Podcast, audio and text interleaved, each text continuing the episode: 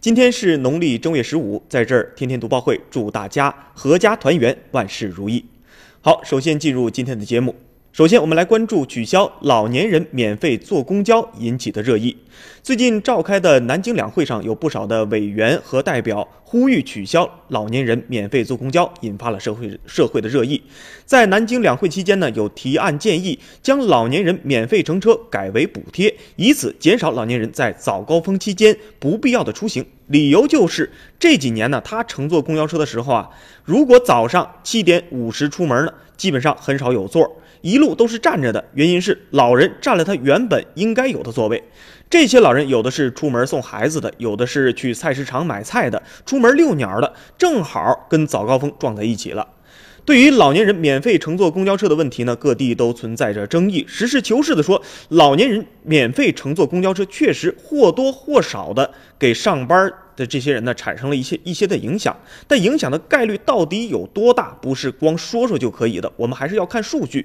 北京就显示了这样的数据，说每天刷卡乘车的老人只不到五分之一，而且这些老年人出行的高峰集中在九点多到十点多左右，其实啊和上班族乘车的时间并不冲突。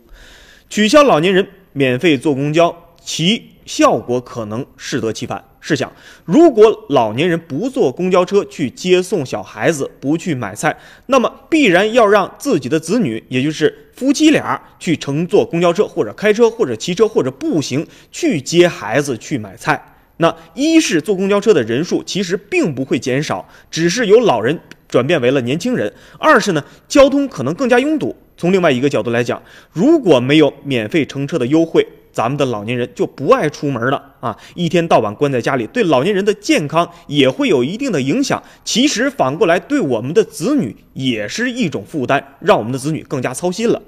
有的老年人节俭惯了啊，有的时候可能想省这一块两块钱呢，可能就就就觉得啊，我还是不出门了。本来这个还是走着走吧啊，我就不坐公交了。但是岁数大了，腿脚不利索，万一出现点危险啊，那可能。